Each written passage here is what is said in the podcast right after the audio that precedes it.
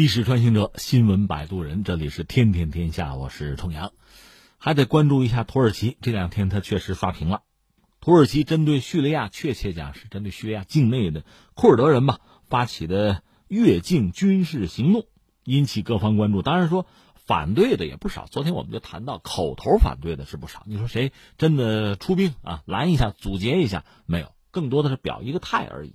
那么看欧洲，呃，英法德。这样一些欧洲国家呢，把这事看作是一场人道主义灾难。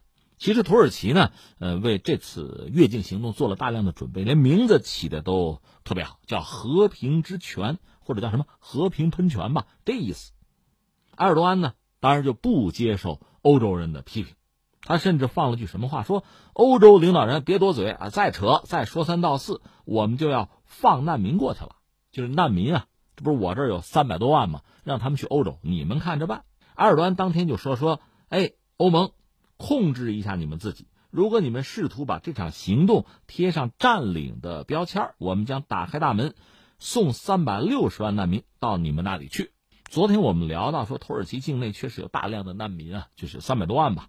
最新的数字说是有三百六十万，就是在叙利亚内战之中，很多叙利亚人跑过来，三百六十万。其实土耳其未必是他们最终想去的地方，他们想去的是欧洲。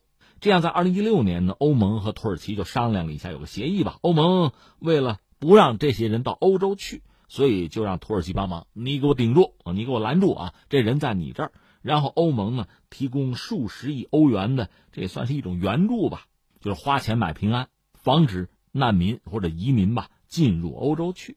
那土耳其呢就把人们截住。然后用欧盟的钱就养着吧，但土耳其就说你们这钱落实的太缓慢吧？协议说是四百亿美元，现在你们也没给够，给的是微不足道，九牛一毛吧？我还不满意呢。当然，截止到目前，我们知道土耳其军事行动已经造成一百多人，将近二百人死亡了。库尔德人讲，就他们已经打击了一些就是平民所在地，就和平居民吧。土耳其是陆空一体的，所以这个杀伤力应该是比较强。他们明说，就行动目的是在三百英里边境呢，要搞一个安全区，击退库尔德人民保护部队，因为他们呢就是恐怖主义，他们就是恐怖分子。这个事情昨天我们也已经谈到了。那现在我们就讲一个是美国的态度吧，因为是特朗普等于说默许的这个事情，在美国国内针对特朗普的批评那就不断了。特朗普也觉得这事儿别到最后我背锅，这快大选了是吧？特朗普就。所谓甩锅嘛，说了几句话挺有意思。他一个说，库尔德人诺曼底登陆的时候，他们也没帮我们呀，对吧？这是一个。另外，昨天我们谈到了，那我们也给他钱了，给他武器了，咱扯平了。另外，他又说什么呢？土耳其和库尔德人这互相打打了几个世纪了，那意思这是我不能负责呀，表达这么一个态度。英国方面，英国的外交大臣就是这个叫拉布吧，表达严重关切，说可能这会破坏这个地区的稳定啊。加剧人道主义的灾难呢？这也阻碍打击伊斯兰国的进程。德国的外长就是马斯呢，谴责土耳其的进攻，直接谴责，敦促土耳其结束这次行动，也是说这会造成进一步的人道主义难民啊，更多的人流离失所呀。法国的外长勒德里昂呢，他也表示就是谴责，因为这会威胁到反伊斯兰国联盟在当地的安全和人道主义行动，会危害到欧洲的安全。另外，意大利、荷兰、丹麦也对土耳其这个做法，要么是谴责，要么是遗憾吧。再还有埃及，埃及外交部说这是不行，用最严厉的言辞谴责土耳其的行动。大家纷纷表态了。那土耳其作战现在没有停手嘛？还有消息说他们炸了一个监狱，就是关的就是所谓 IS，所谓伊斯兰国的这个囚犯吧。所以库尔德人这边也喊：你们难道要把他们放出来吗？你们是一事儿的吗？也有这个。实际上，据说。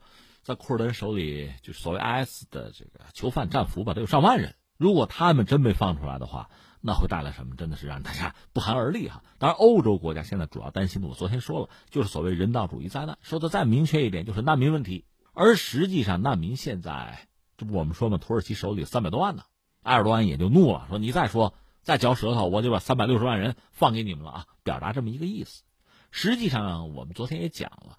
按照土耳其原来的计划，他们如果真的实现了搞一个安全区，他们不会让库尔德人还在这个安全区，他们会让大量的阿拉伯人进去，就让这个区域呢阿拉伯化。那哪来的阿拉伯人呢？他手里三百多万叙利亚人嘛，都是阿拉伯人嘛，相信他们会把这三百多万人放到那儿去，就所谓安全区去。那这样一个做法，实际上，欧盟嘴里虽然会批评、会不满，但实际上，因为他自己不需要再承担什么吧，估计也就会默许。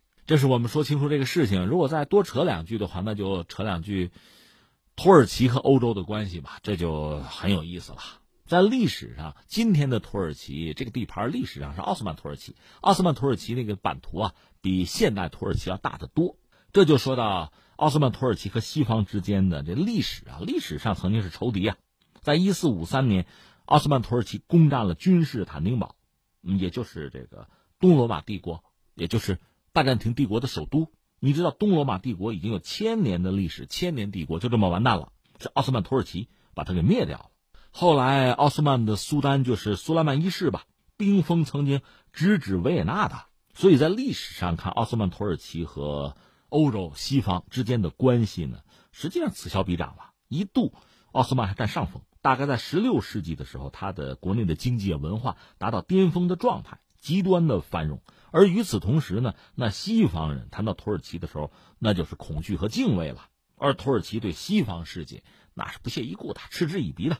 当时那个状况和今天可能还真的恰恰相反。十七世纪到十八世纪，奥斯曼帝国其实逐渐走向衰落。但即使如此，中国话叫什么？瘦死骆驼比马大吧。土耳其对西方世界谈不上尊重。据说有一个段子啊，一七五六年，当时法国驻君士坦丁堡的大使通告法奥联盟成立的时候，就是法国、奥地利他们有个联盟成立的时候，据说这个奥斯曼帝国方面回复说：“哎，我们对一头猪和另一头猪结成什么联盟不感兴趣。”就这话呀，你想对西方什么态度啊？但是随着时间的推演，形势在逐渐的发生变化。一方面，你看到十八世纪的时候，土耳其社会上对西方还是不屑一顾；但另一方面，大家也知道，就西方工业革命之后，坚船利炮这种改变就已经发生了。那个时候，凡是这个奥斯曼帝国去欧洲转悠的人，恐怕就就察觉到不对，欧洲的强大和富庶，这恐怕是我们不能比的，就开始有些这个赞许啊、向往啊、膜拜，就开始有这个意思了。甚至当年就是奥斯曼土耳其，就说宫廷吧，什么豪门呢？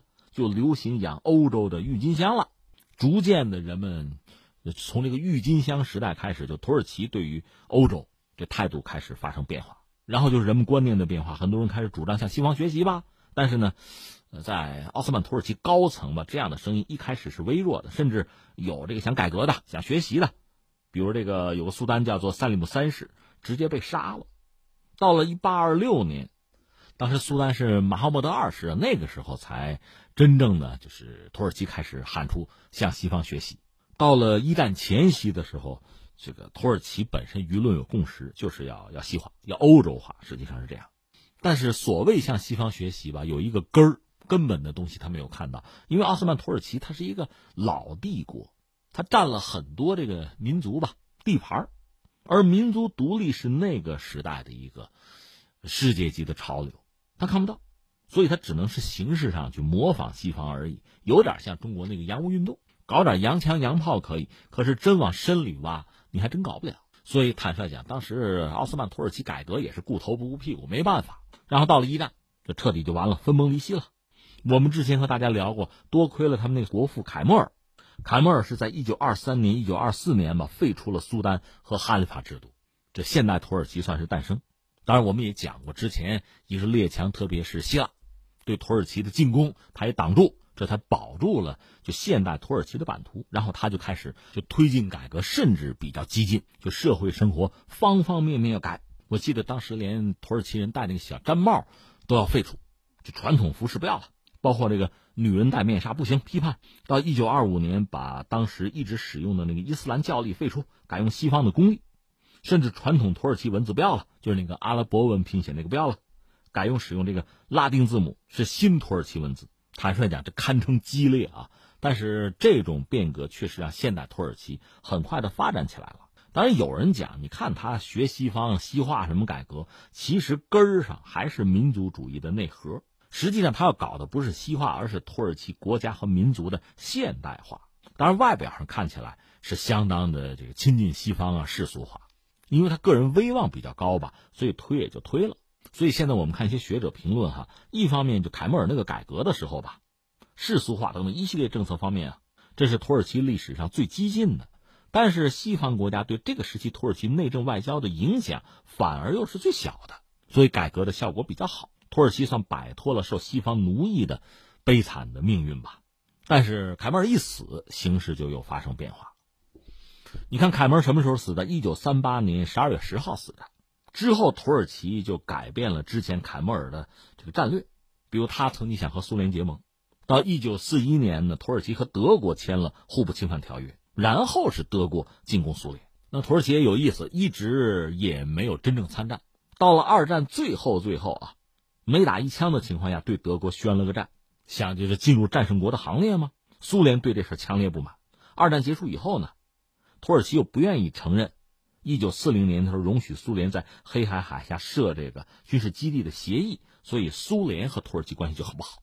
因为这个关系不好，土耳其就加入北约，就倒向西方嘛，一边倒。你看这个历史，有的时候这个逻辑吧，因果关系啊，这一步一步倒的吧，让你觉得也很清晰，但是也很无奈。所以每每看到这段历史，我就想起谁？日本脱亚入欧啊，土耳其当时就给人这个感觉，就积极靠拢西方嘛，呃，加入了这个欧洲委员会，加入了北约。你说那不是怕苏联入侵吗？有这么一说吧，倒向西方有好处吧？怎么说呢？一方面，那就是美国、北约在土耳其修建大量的机场啊、基地，这就来了。关键是有一条很有意思，在经济上，西方对土耳其其实是控制。你说给钱还控制？对了，看你看现在这个历史哈，美国和土耳其签过一个就是提供贷款的协议吧，就是土耳其啊，你不能发展和美国商品竞争的工业，而且你土耳其整个这个经济建设，你得有规划是吧？美国专家帮你搞啊。那不就是控制吗？就成了这个样子，所以实际上就是冷战的时候呢，土耳其和西方走得更近，比凯末尔时代更加的西方化，但是被西方控制这个色彩也更浓，而且在这个阶段，他们也学了就是西方所谓多党制嘛，土耳其政局因此长期动荡，然后就什么呢？军事政变，多次军事政变，在经济上呢，就是西方特别欧洲自由主义那一套吧，所以债台高筑。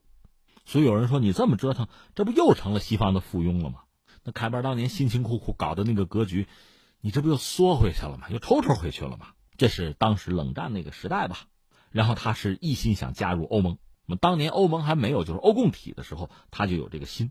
话说一九六三年的时候，他就和欧共体签了这个所谓联系国的协定，就想入欧啊。当然我们知道到现在也没入进去。其实，土耳其和一些老欧洲，就是西欧国家，在经贸上，包括在这个劳动力上，这合作还是有的。特别是二战结束以后，欧洲它没人了，土耳其的劳工对欧洲的重建还是有意义的。双方关系也不错，土耳其想入欧，觉得问题不大。表面上看也比较顺利，但实际上现在看，很多西欧国家内心深处并不愿意土耳其加入自己的这个朋友圈。土耳其是一个大国，人口多。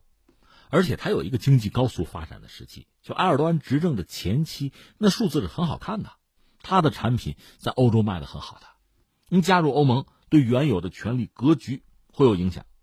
另外呢，他又是这个突厥人嘛，又是穆斯林国家，这个和传统欧洲又不一样。冷战一结束呢，土耳其的这个政治地位实际上也下降了，欧洲国家对他的需求就不那么强烈了。所以你看，一九八九年那时候苏联还没有解体，八九年底的时候，欧共体就决定说，哎，无限期拒绝考虑土耳其成为欧共体正式成员的申请。那个时候就这个态度。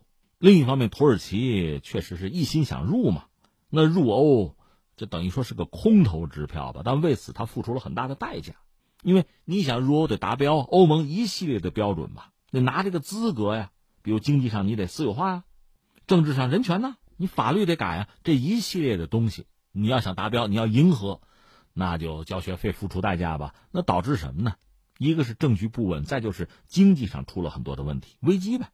另外，咱实话实说，时至今日，欧盟现在也有一些问题，包括英国在脱欧啊。所以你在想，土耳其入欧的这个这个决心，欧盟对它的吸引力是不是也不像以前那么强了？那欧盟和土耳其之间其实这个关系呢，有点渐行渐远的意思。特别是埃尔多安上台之后，一系列的举措，欧盟也不认同。所以这几年我们节目也一直关注吧，双方关系其实不是很好。我们就不一一的列举了啊。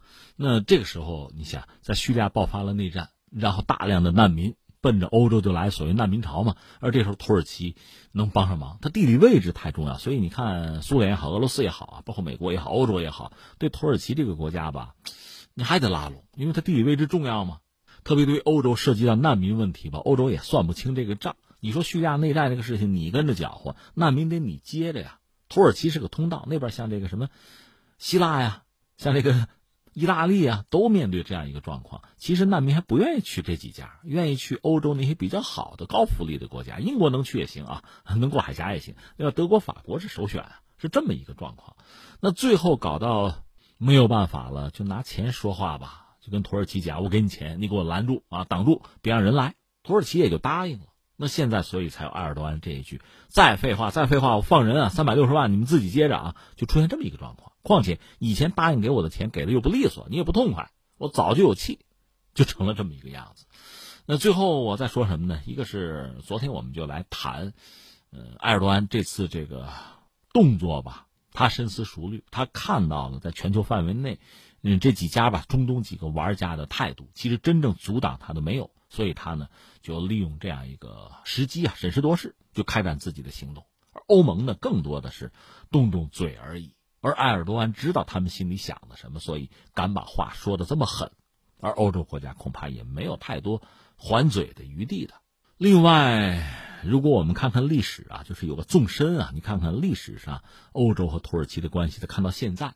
整个这个进程你看下来，可能你会也理解欧洲对土耳其的态度，也理解土耳其对欧洲的态度。历史啊，没有办法撕裂，没有办法割断的。